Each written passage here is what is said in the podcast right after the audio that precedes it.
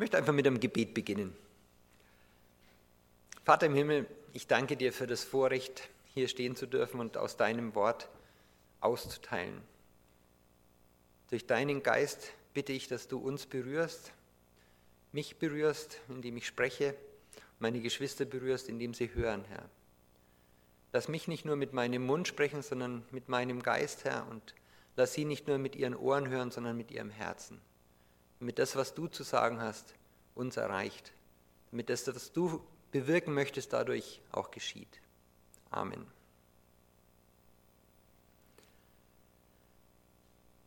Ich meine, wer mich jetzt eine Weile kennt und vor allem die aus der Leitung, die mit den Predigten zu tun haben, es ist immer schwer, mich äh, vorher schon dazu zu bringen, was zu sagen über die Predigt, weil das passiert bei mir meistens erst so in den letzten Tagen, Stunden, Minuten vor der Predigt, weil ich da einfach auch offen sein möchte für das, was Gott aktuell sagt.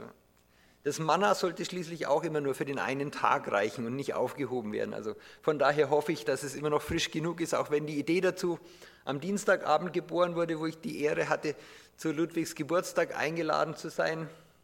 Dieser wunderbare Mensch, dieser gute Freund, den ich jetzt seit 20 Jahren meinen Freund nennen darf. Ich glaube, ihr dürft ruhig mal einen Applaus geben. Ihr wisst gar nicht, wie viel uns verbindet. Aber es ist einfach schön, auch hier zu sein, euch wieder im Wort dienen zu dürfen. Also was da am Dienstag aufgetaucht ist bei dem äh, Abend beim Ludwig, das war die Frage, ähm, ja, was macht eigentlich Christentum so zu einer ganz anderen Geschichte als ähm, das, was wir sonst kennen, die ganzen Philosophien und Glaubensrichtungen, die es so gibt. Ich komme da nachher in dem Text mit drauf. Ähm, im Prinzip sind wir uns einig gewesen, dass, oder ich habe das dann so als These mal aufgelegt und die anderen konnten dem zustimmen, dass egal was es ist, wenn das irgendwie lau betrieben wird, dann läuft es im Endeffekt auf einen ja, Humanismus hinaus, sozusagen, auf das, dass der Mensch entscheidet, was richtig ist und dass der Mensch den Mensch schon auch achten soll. Und dass, wenn es in den meisten Fällen extrem wird, wirklich mit ähm, Vehemenz verfolgt wird, dass es dann oft gefährlich wird weil es dann oft menschenverachtend wird und ein Mensch dann sich zum Richter über andere macht und meint, er hätte das Recht, sein, seine Gedanken, seine Ideen mit Gewalt durchzusetzen. Das so mal als, als Übergedanken über dem, was, was mich bewegt hat, ähm, zu dem Punkt zu kommen, was ich heute euch mitteilen möchte. Und da ist mir natürlich beim Überlegen, wo finde ich denn sowas zu diesem Text ähm, im Neuen Testament, in der Bibel, und da ist ganz klar gewesen, ja, da ist schon der Galaterbrief irgendwie die richtige Adresse. Da sollte ich mal nachschauen, da sollte ich mal gucken. Ähm, und ich habe angefangen zu lesen und ich habe die ersten paar Verse hier, diese Einleitung, den äh, ersten Gruß des Paulus an die Gemeinde in Galatien gelesen, habe gedacht, wow, das ist ja eigentlich schon ziemlich das, was ich sagen möchte. In diesen fünf Versen ist schon ziemlich alles zumindest angesprochen, um was es mir geht. Und deswegen wird es heute keine ähm, echte Predigt in dem Sinn, dass ich ein oder zwei Verse nehme und dazu ähm, euch eine Menge erzähle. Es wird mehr ein gemeinschaftliches Bibellesen werden. Wenn ihr die Möglichkeit habt, nehmt sie zur Hand, äh, lest es mit durch. Ansonsten habe ich den Text hier vor mir und kann es euch auch gerne einfach nochmal vorlesen. Wir schauen es da einfach Stück für Stück durch. Und wo mir was dazu eingefallen ist, da sage ich was dazu. Jetzt werdet ihr denken, fünf Verse, das sind vielleicht dann fünf bis zehn Minuten, dann kennt ihr mich aber schlecht. Ich habe schon wieder Sorge, dass die halbe Stunde nicht reichen wird, über das, was ich alles, oder um das alles auszudrücken, was ich alles im Herzen habe. Deswegen lese ich den Text jetzt einfach mal im Ganzen vor für euch, damit ihr es nochmal vor euch habt. Und dann schauen wir uns das Stück für Stück einfach gemeinsam durch. Und wenn euch was dazu einfällt, bitte einfach raus mit der Sprache. Das soll hier keine Ein-Mann-Show werden. Ganz im Gegenteil, ich glaube, äh, Christsein ist immer eine ähm, Gemeinschaftsveranstaltung. Beginnen Vers 1 bis Vers 5. Paulus, Apostel, nicht von Menschen her, auch nicht durch einen Menschen, sondern durch Jesus Christus und Gott, den Vater, der ihn aus den Toten auferweckt hat, und alle Brüder, die bei mir sind, den Gemeinden von Galatien. Gnade euch und Friede von Gott, unserem Vater und dem Herrn Jesus Christus, der sich selbst für unsere Sünden hingegeben hat, damit er uns herausreiße aus der gegenwärtigen bösen Welt nach dem Willen unseres Gottes und Vaters, dem die Herrlichkeit sei von Ewigkeit zu Ewigkeit. Amen. Eigentlich nicht viel Text. Ne? Wenn man das als morgendliche Bibellese hätte, wären wir in einer Minute durch. Aber ich denke, da steckt wirklich eine Menge drin und das schauen wir uns jetzt einfach mal gemeinsam an. Und ähm, ich sage einfach ein bisschen, was mir dazu eingefallen ist. Überschrieben habe ich die ganze Predigt, falls ihr dann irgendwie einen Text für die CD oder für das MP3 oder was früher waren es mal Kassetten braucht, dann vielleicht Gnade vor Gesetz. Nicht Gnade vor Recht, das würde auch stimmen, aber Gnade vor Gesetz. Das ist das, was eigentlich den ganzen Galaterbrief ja auch äh, durchzieht. Wer den schon mal gelesen hat oder in letzter Zeit gelesen hat. Ich finde, eigentlich sollte man den als Christ wenigstens einmal im Jahr lesen, weil die Gefahren, die da drin beschrieben sind, die sind für uns alle immer irgendwo relevant. Die Gefahr, da hineinzurutschen, dass man irgendwas aus Tradition macht oder aus Gewohnheit macht oder weil es äh, so praktisch ist oder sonst irgendwas und dabei vergisst, warum man es eigentlich macht. Und dann ist wieder die Frage, ja, ist es dann eigentlich noch im Sinne Gottes, ist es dann noch im Sinne Christi, wenn etwas nur zur Tradition, zur Religion geworden ist, nee, dann ist es nicht mehr gut. Dann sollte man überlegen, ist es immer noch gut, ist es immer noch wichtig, dann dürfen wir gerne weitermachen damit. Aber ansonsten ist vielleicht auch mal der Punkt zu sagen, ja gut, es war für eine Zeit in Ordnung, es war für eine Zeit richtig, aber vielleicht machen wir es jetzt mal wieder anders. Da einfach offen zu bleiben, auch für das Wirken Gottes, für das Wirken des Heiligen Geistes.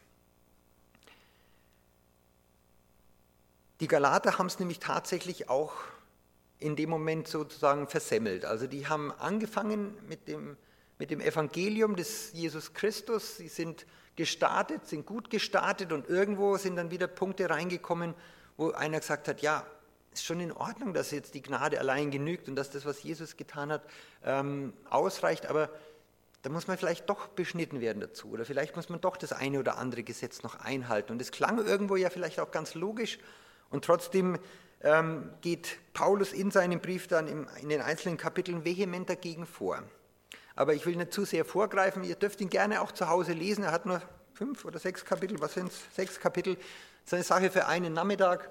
Ähm, allerdings dürft ihr es dann nicht so ausführlich machen wie ich, sonst seid ihr doch länger beschäftigt. Also, gehen wir es der Reihe nach durch. Paulus, Apostel, nicht von Menschen her, auch nicht durch einen Menschen, sondern durch Jesus Christus. Apostel, was ist ein Apostel? Weiß jemand sofort eine Definition? Hm. Man liest es immer wieder, ne? Man hat es dauernd gehört, aber irgendwie wissen wir jetzt gleich nicht, was damit zu verbinden. Also wörtlich übersetzt ist Apostolos das griechische Wort für der Gesandte oder der Sendbote. Das ist nur einer, der kommt mit einer Botschaft.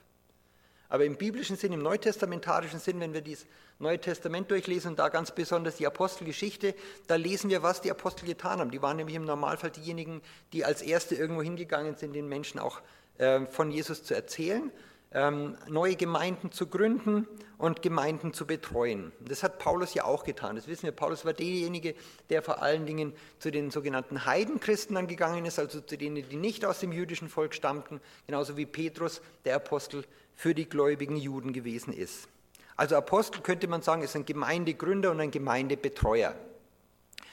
Kann auch sagen, er ist ein Gemeindegärtner. Mit dem Bild wird es vielleicht ein bisschen plastischer. Er ist einer, der irgendwo etwas Neues pflanzt ja, das Wachstum dazu gibt Gott, das ist klar, aber er, er düngt ein bisschen, er gießt ein bisschen, er schaut aber auch, dass da alles in Ordnung ist. Er guckt auch, ob da sich irgendwo äh, Nachbarpflanzen oder andere Pflänzchen mittummeln, die da gar nicht rein können und die zupft er dann auch gerne mal raus. Er nimmt auch sich das Recht heraus, äh, das ihm von Gott gegeben ist, Dinge anzusprechen und zu sagen, das entspricht aber nicht dem, was wir aus der Lehre her wissen. Es ist nicht de dementsprechend, was Jesus möchte von euch, sodass also da auch so eine Art Beschneiden dann mal mit reinkommt. Und in vielen Bereichen, sei es im Obstbau oder im Weinbau, denke ich, wissen viele von euch, ist es notwendig, dass die Pflanzen auch entsprechend beschnitten werden, getrimmt werden, damit sie richtig Frucht bringen, gute Frucht bringen. Jesus selber hat es ja auch in Johannes 10 ähm, als Beispiel genommen. Also er ist der Gemeindegärtner sozusagen. Er pflanzt, er düngt, er gießt und er beschneidet, wenn es nötig ist, aber das alles in Liebe. Nie in, in einer autoritären Weise, dass er sagt, so, ich bin jetzt hier und ich sage, was passiert, was geschieht, sondern er ist derjenige, der der Gemeinde dient. Der sagt, ja, das ist schon okay, was ihr macht, aber überlegt doch mal, ob es vielleicht noch anders geht oder besser geht. Also er stellt sich eigentlich immer unter die Gemeinde, um sie zu erheben. Er kommt nicht von oben herab, auch wenn er die Möglichkeit dazu hätte. Nicht von Menschen her, auch nicht durch einen Menschen. Damit macht er einfach klar, dass das nichts ist, was ihm von Menschen verliehen worden ist, ja, durch einen Menschen, dass er das als Titel irgendwie bekommen hätte, durch irgendeine Synode oder durch irgendeine Wahl oder sonst irgendwas, sondern es ist von Gott gegeben. Auch nicht von Menschen her, was bedeuten würde, ja, seine Generationen vor ihm waren alle schon Apostel gewesen und deswegen ist er in diesen Beruf, in diese Berufung hineingewachsen. Das ist immer etwas, was Gott ganz individuell gibt. Er ist nicht durch einen Menschen berufen worden, sondern durch Jesus Christus selbst, also durch die persönliche Berufung, äh, die Gott, die Jesus hier ausgesprochen hat. Bei Paulus ist das ganz bekannt, da wissen wir es aus der Apostelgeschichte, das ist das sogenannte Damaskus-Erlebnis, wo er noch als gläubiger Jude ähm, ja besessen war von der Idee, diese neue Lehre auszumerzen, dieses Christentum zu unterdrücken, zu eliminieren. Und er ist ja bekanntermaßen mit einem mit Todesurteilen in der Hand unterwegs gewesen, die Gemeinde zu zerstören. Das beschreibt er auch selber in anderen Briefen und ähm, hat dann erst erkannt, dass es Jesus Christus ist, den er eigentlich verfolgt dabei. Also er ist durch Jesus Christus selbst berufen worden. Es war eine persönliche, eine individuelle Berufung und von Gott dem Vater, heißt es hier im Text.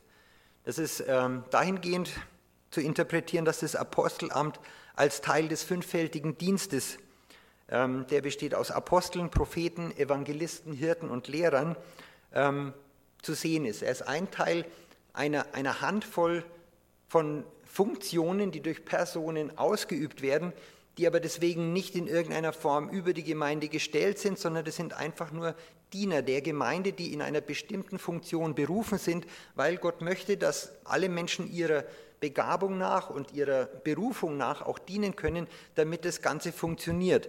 Die Stelle dazu, diese fünf äh, Personen oder diese fünf Berufungen sind ja in Epheser Kapitel 4, Vers 11 erwähnt. Und da heißt es bezeichnenderweise dann auch, wozu die berufen sind, nämlich zur Auferbauung des Leibes, zur Auferbauung der Gemeinde. Nicht um sich selber hier irgendwo groß zu fühlen oder zum Star zu werden oder bekannter zu sein als die anderen oder von Gott mehr geliebt zu werden. Um das geht es überhaupt nicht, sondern das sind Funktionen, das sind Aufgaben, die jemand erfüllt, von Gott berufen, damit die Gemeinde gebaut werden kann, damit der Leib gut und gesund wachsen kann.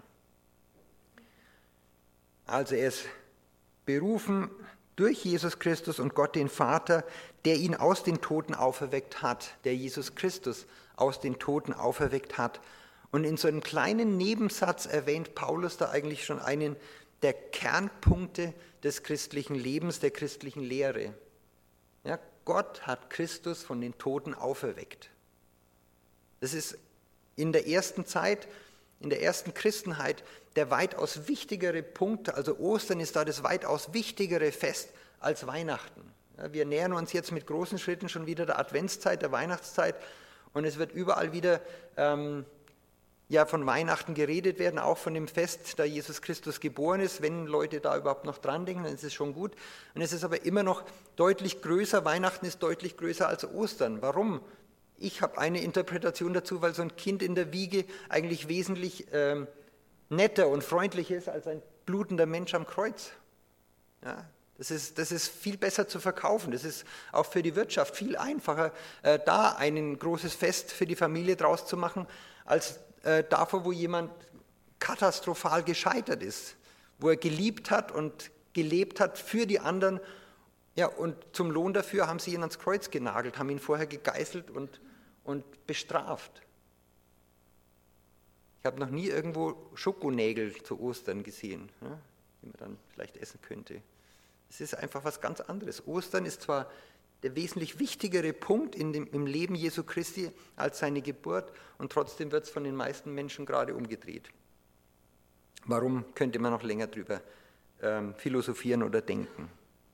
Also, er hat ihn aus den Toten auferweckt. Paulus sagt an anderen Stelle, wenn Jesus nicht aus den Toten auferstanden ist, dann ist unser ganzer Glaube umsonst, dann sind wir eigentlich Narren, wenn wir das glauben, was wir glauben.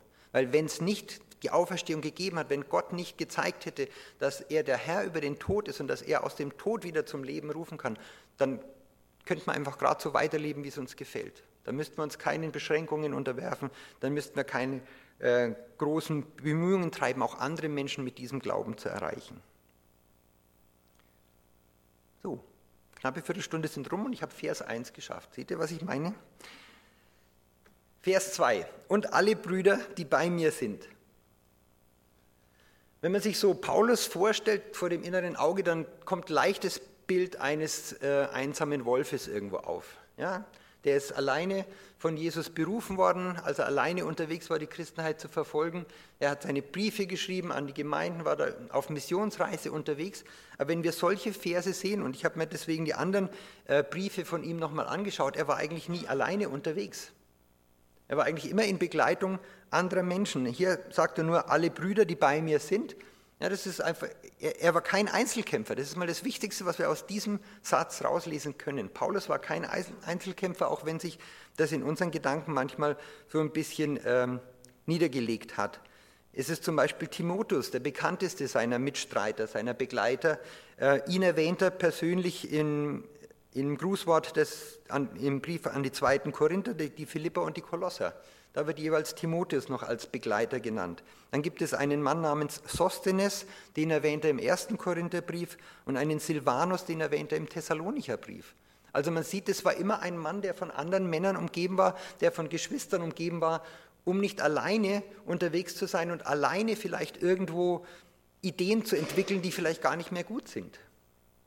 Ich denke, Gott hat uns immer zur Gemeinschaft berufen. Egal in welcher Funktion, in welcher Position wir sind, wir sollten immer Geschwister um uns herum haben, damit wir sie beeinflussen können, hoffentlich zum Positiven, aber umgekehrt auch, dass sie ein Auge haben auf uns. Gott möchte immer, dass wir zusammen sind. Es ist nicht gut, dass der Mensch alleine ist, auch wenn er mit Jesus unterwegs ist. Der Gruß geht an die Gemeinden von Galatien. Das ist nichts anderes als, das sind die Versammlungen, das sind die Gemeinden, das sind die Orte, wo Jesus angebetet wurde, die entstanden sind auch durch seine Missionsreisen.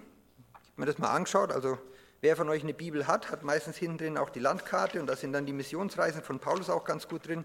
Da ist Galatien zu erkennen als das, was wir heute die Türkei nennen würden, Vorderasien. Da der zentrale Punkt. Unter anderem ein Ort, der Ankyra heißt, das wird sehr wahrscheinlich Ankara, die Hauptstadt sein. Also Türkei war nicht immer nur ein äh, muslimischer Staat, der vielleicht auf dem Weg ist, da zu einer Autokratie zu werden. Es war auch schon urchristliches Kernland, wenn man so will. Und Paulus hatte da keinen geringen Anteil daran. Er war derjenige, der dort eben Gemeinden gepflanzt hat, der sie aber auch immer auf seinen Reisen und eben durch seine Briefe betreut hat. Vers 3. Jetzt kommt das, was der Ludwig schon vorhin so betont hat, was mir auch ganz wichtig ist, wirklich Gnade euch und Friede von Gott, unserem Vater und dem Herrn Jesus Christus. Diese, diese Formel Gnade und Friede, die finden wir bei uns in der Christenheit eigentlich ganz selten. Ich kenne nur einen Bruder, der hat es unter seine Schriften, unter seine E-Mails immer drunter gesetzt, auf Englisch Grace and Peace. Und ich fand es damals schon interessant und habe es mir jetzt heute bezüglich dieser Predigt nochmal angeschaut. Ähm, es wird wirklich von Paulus in jedem einzelnen Brief als Grußformel verwendet. Und diese Wiederholung, die auch bei Petrus zu finden ist, bei Jakobus ist es nicht aufgefallen, diese Formel Gnade und Friede, die drückt schon was Wichtiges aus. Weil Gnade ist nun mal einfach auch wieder einer dieser Kernbegriffe im Christentum. Gnade heißt nichts anderes als ein unverdienter Straf- oder Schuldenerlass ja, wir haben nichts dafür getan, wir können auch nichts mehr dafür tun, wir können es einfach nur wie ein Geschenk dankbar annehmen, dass unsere Sünden, dass unsere Strafe für die Sünden erlassen wurde oder dass die Schuld, die wir auf uns geladen haben, einfach von uns genommen wird, dass der Preis dafür von jemand anderem bezahlt wird. Ähm, das muss ganz wichtig gewesen sein zu der damaligen Zeit, sonst hätte Paulus nicht in jedem Brief praktisch wiederholt. Also die Gnade betont er, diese unverdiente, dieser unverdiente Straf- oder Schuldenerlass und den Frieden.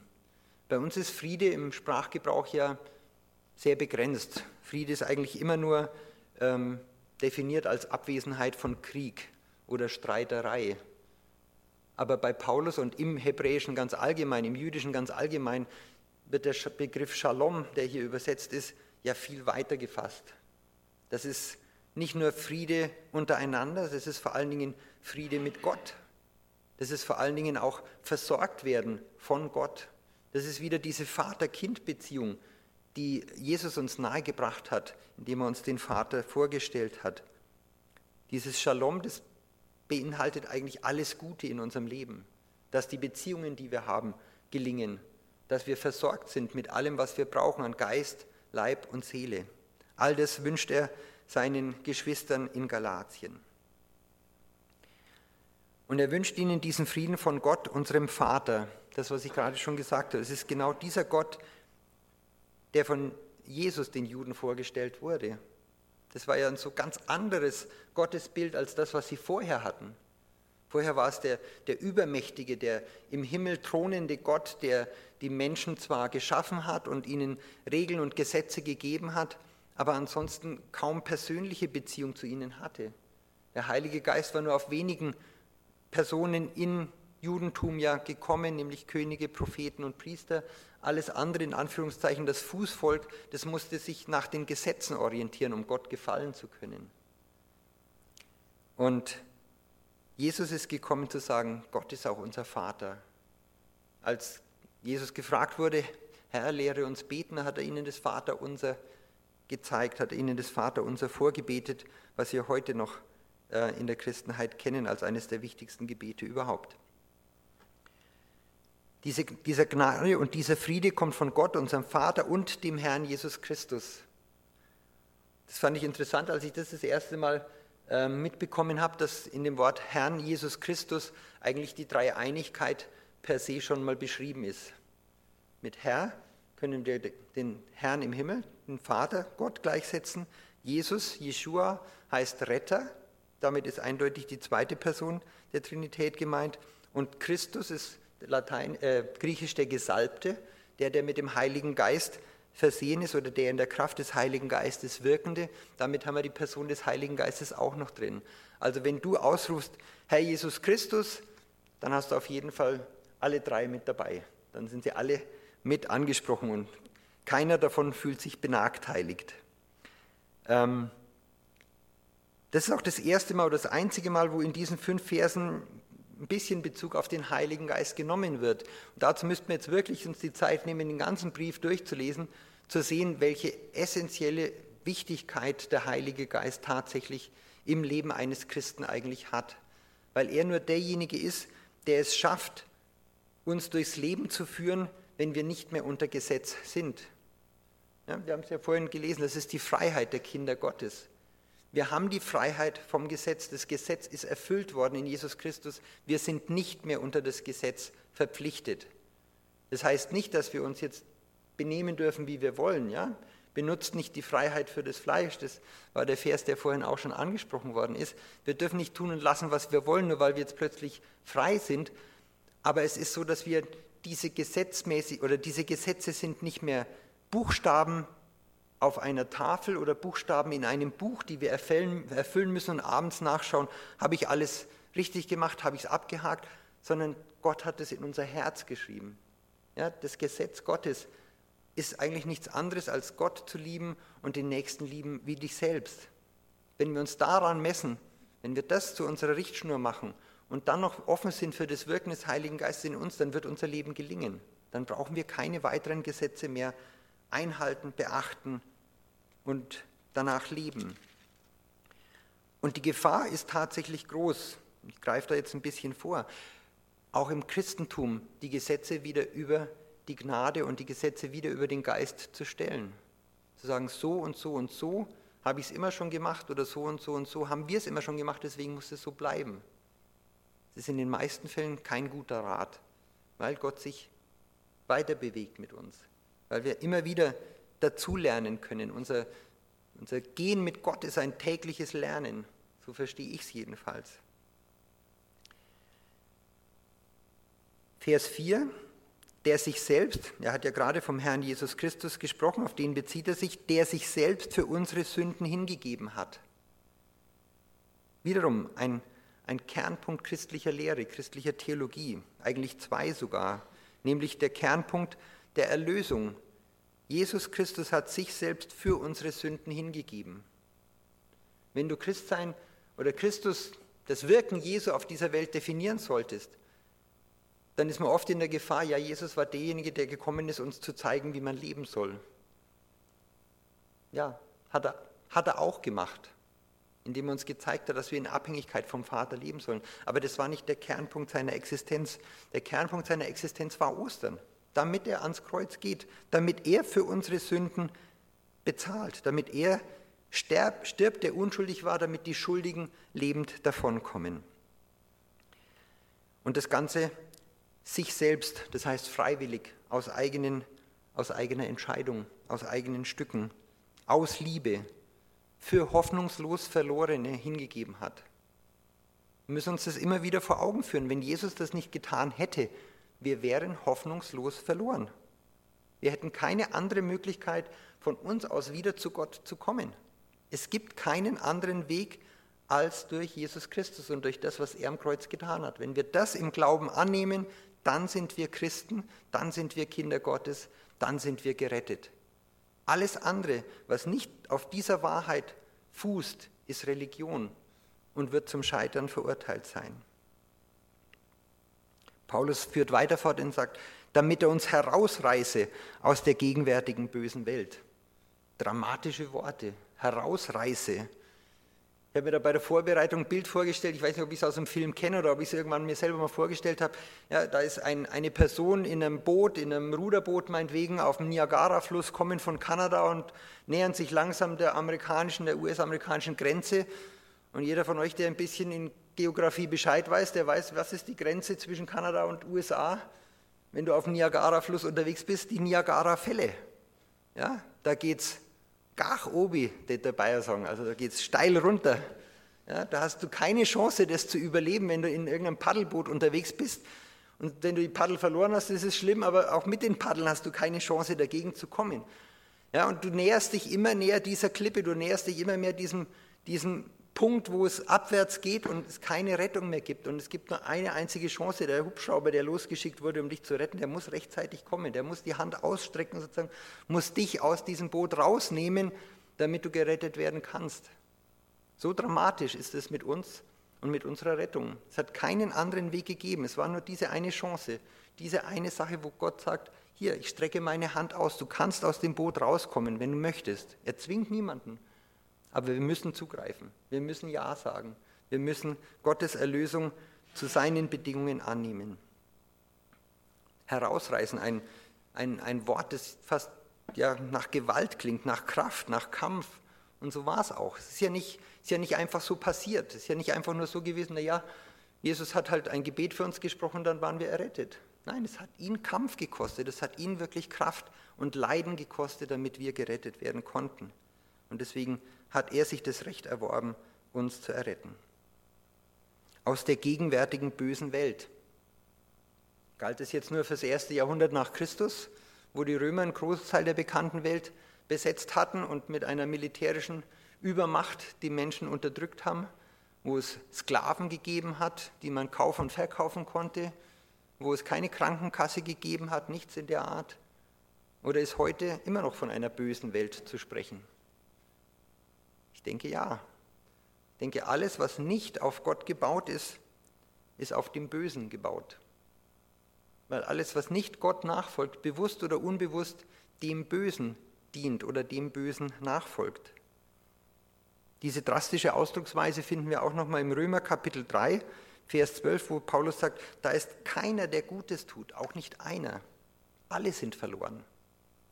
Auch das müssen wir uns immer wieder mal vor Augen führen, dass diese Welt wirklich in Gottes Augen gefallen ist. Dass alles, selbst was durch menschliches Zutun, durch menschliche Gedanken und Ideale vielleicht an gegenseitigem Positiven sich entwickelt hat, ja, dass das alles vor Gottes Augen keinen Zweck hat, keinen Sinn hat, wenn es nicht zu Jesus hinführt, wenn es nicht errettend ist. Dann wird es immer nur einen Teil unseres Leides hier auf der Erde erträglich machen, besser machen, aber es wird uns keine Perspektive auf die Ewigkeit geben.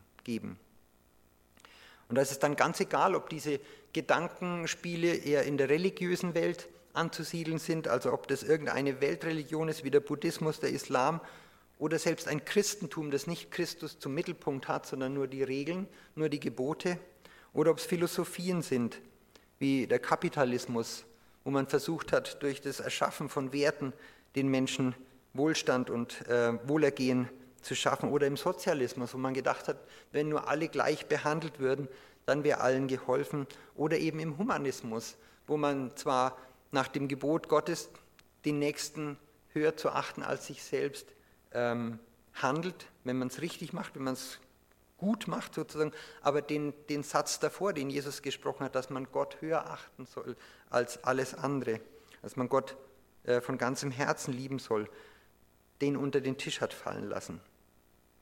Immer dann, wenn es nur Menschenwerk ist, ist es eigentlich zum Scheitern verurteilt und wird von Gott als falsch, als scheinheilig, als ähm, ja, übel eigentlich dargestellt. damit er uns herausreiße aus der gegenwärtigen bösen Welt nach dem Willen unseres Gottes und Vaters. Nur Jesus Christus hat den Willen Gottes erkannt und erfüllt. Nur Jesus erfüllt Gottes Plan und erfüllte den Plan zur Rettung. Nichts anderes war dazu in der Lage, uns Menschen herauszureißen aus diesem Weg, den wir alle gegangen sind. Dem die Herrlichkeit sei von Ewigkeit zu Ewigkeit. Das ist nochmal ein Lobpreis Gottes, eine, eine Ehrerbietung an Gott, den Vater, dem die Herrlichkeit sei von Ewigkeit zu Ewigkeit. Das ist, klingt auch nach einer Floskel, aber es betont eigentlich auch wieder, wenn wir hier auf dieser Erde jemandem Ehre erweisen wollen, dann ist es nur Gott, dann ist es nur Jesus, dann ist es nur der Heilige Geist, den wir ehren sollen, dem wir danken sollen, weil er ist derjenige, der es den Menschen möglich macht, gute Dinge zu tun. Ja, wenn ihr euch jetzt darüber freut, dass ich euch hier das Wort Gottes nahegebracht habe, dann möchte ich nicht, dass ihr mich dass ihr euch nicht bei mir bedankt dafür, sondern ganz einfach bei Gott bedankt, dass er Menschen hat, durch die er sprechen kann. Es soll auf dieser Erde kein, keine falsche Ehre den Menschen gegenüber geben. Das heißt nicht, dass wir nicht irgendwann eine Belohnung dafür bekommen werden, aber das wird erst auf der anderen Seite der Ewigkeit sein, nicht im Diesseits. Amen. Heißt, so sei es. Amen. Ich danke euch. Vater, wir danken dir von ganzem Herzen für dein Wort, für das Wort, das lebendig wurde in der Person Jesu Christi, der gekommen ist, deinen Weg zu gehen, den einzigen Weg zu gehen, der zur Errettung von uns Menschen möglich war, Herr. Du hast wirklich das Kostbarste, das du hast, das du kennst, nicht verschont, um uns zurückzukaufen, zurückzuerwerben, wo du uns doch schon geschaffen hattest, Herr. Aber durch unsere Fehler, durch unsere Dummheit, durch unsere Sünde sind wir der Herrschaft des Teufels verfallen gewesen, Herr.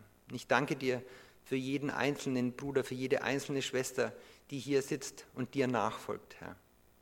Ich bitte dich in deinem Namen für sie, lass sie durch deinen Geist geleitet, den Weg, zu dem du sie berufen hast, gehen, Tag für Tag, Jahr für Jahr, bis zu dem Tag, zu der Stunde, wo wir vor dir stehen werden, Herr.